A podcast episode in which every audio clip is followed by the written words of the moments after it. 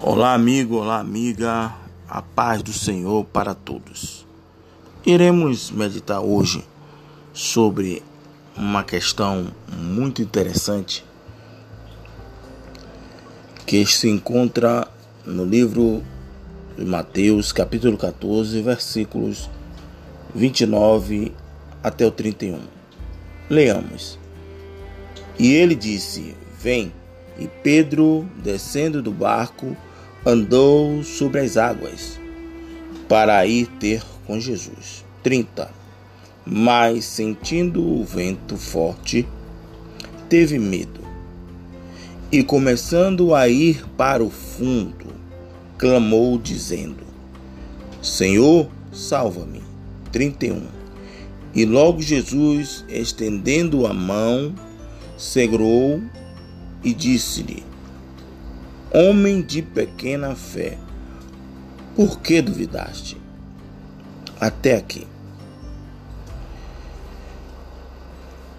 Esses versículos está falando que todos nós já conhecemos, alguns que não conhece pode ler capítulo 24 do 22 até ao 36, você irá entender a questão do texto. Mas se trata sobre a questão que Jesus andou sobre as águas. E Jesus chamando Pedro, porque os discípulos ficaram apavorados, pensando até que era fantasma, e eles precisavam de uma prova, que era Jesus que estava ali e pediu: Pedro, deixa aí ter com o Senhor. Jesus mandou ele vir sobre as águas. E ele veio. Naquele momento, a pequena fé daquele homem estava atuando. Eu digo porque a questão aqui não fala da pequena fé. O porquê aconteceu de Pedro começar a afundar. Porque existe base bíblicas, versículos. Vamos ler agora no, no livro de Mateus, capítulo 17, versículo 20, que diz assim: E Jesus lhe disse: Por causa da vossa pequena fé, porque em verdade vos digo, olha o que Jesus fala sobre a pequena fé. Se tiverdes fé como um grão de mostarda, o menor grão, a menor semente do mundo, é um grão de mostarda, direis a este monte: Passe daqui para acolá e há de passar, e nada vos será impossível. Não é questão de pequena fé, que a pequena fé produz muito. Haja vista que Pedro estava passando por cima das águas. Haja vista que Jesus falou em Mateus 17, 20, que mesmo com pequena fé, a gente faz coisas impossíveis aos olhos humanos.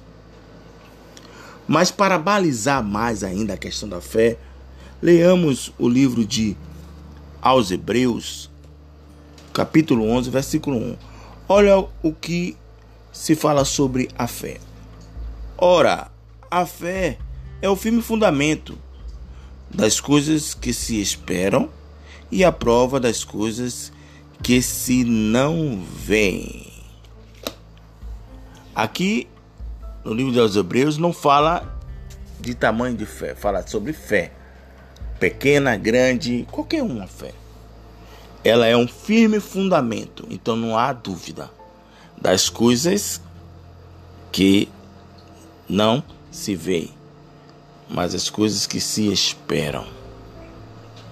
Então, Voltando ao livro de Mateus, capítulo 14, versículos do 29 ao 31, aqui relata sobre um ponto muito importante que nós devemos estar atento para não cairmos nisso, que é a questão da dúvida. A dúvida é algo que corrói, é algo que destrói, é algo que nos deixa em uma situação declinável. A dúvida ela é como um furo no casco de uma grande embarcação que vai entrando água aos poucos, aos poucos, e quando der por conta, já inundou e a embarcação já está à deriva, a afundar. A dúvida ela nos corrói. É como se fosse um ferrugem que vai aos poucos corroendo, destruindo a estrutura, aos poucos vai consumindo a base, a solidez das nossas vidas, que quando nos dermos por conta, já o estrago já foi feito. E a questão de Pedro foi que a dúvida imperou. Porque o Senhor disse: Por que duvidaste? A pequena fé dele estava levando ele longe. A pequena fé dele estava fazendo ele andar sobre as águas. Embora sentindo o vento forte batendo nele, Mas a pequena fé estava atuando, tanto que ele estava andando. Mas quando ele deixou a dúvida entrar no coração, será que é Jesus que mandou? Será que é Jesus? Será que foi Jesus? E ele começou a afundar. A palavra de Deus diz que ele começou a afundar. Irmãos, tomemos cuidado com esse mal que infelizmente tem assolado muitas pessoas, que é a dúvida. Se você é cristão, Deus te chamou, continue na sua posição, não tenha dúvida. Possa ter até pequena fé, mas duvidar jamais. Pode vir o vento forte, bater, mas fique na fé, no firme fundamento, sabendo que quem te chamou garante. Se Jesus prometeu algo para a sua vida, por maior que seja a tempestade, o vento, por maior que sejam as ondas, e eu vou usar, usar até dizer aqui, até que seu barco esteja enchendo de água. Sem a dúvida. Porque das altas ondas que passam por cima da embarcação e caem no seu barco. Jesus ele é fiel. E mesmo que a embarcação venha à deriva, não tenha dúvida, porque ele traz à tona porque ele garantiu e ele cumpre. A dúvida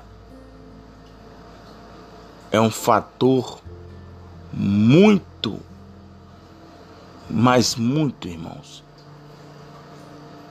prejudicial à nossa saúde espiritual, sentimental e material. Não tenha dúvida. Tenha até pequena fé, mas dúvida jamais, porque a dúvida nos faz naufragar. Mas que o Senhor Jesus abençoe a sua vida e que quando Ele te chamar, você tenha em seu coração, nem que seja pequena fé mas tenha fé, mas não tenha dúvida. Que Deus em Cristo abençoe a sua vida em nome de Jesus.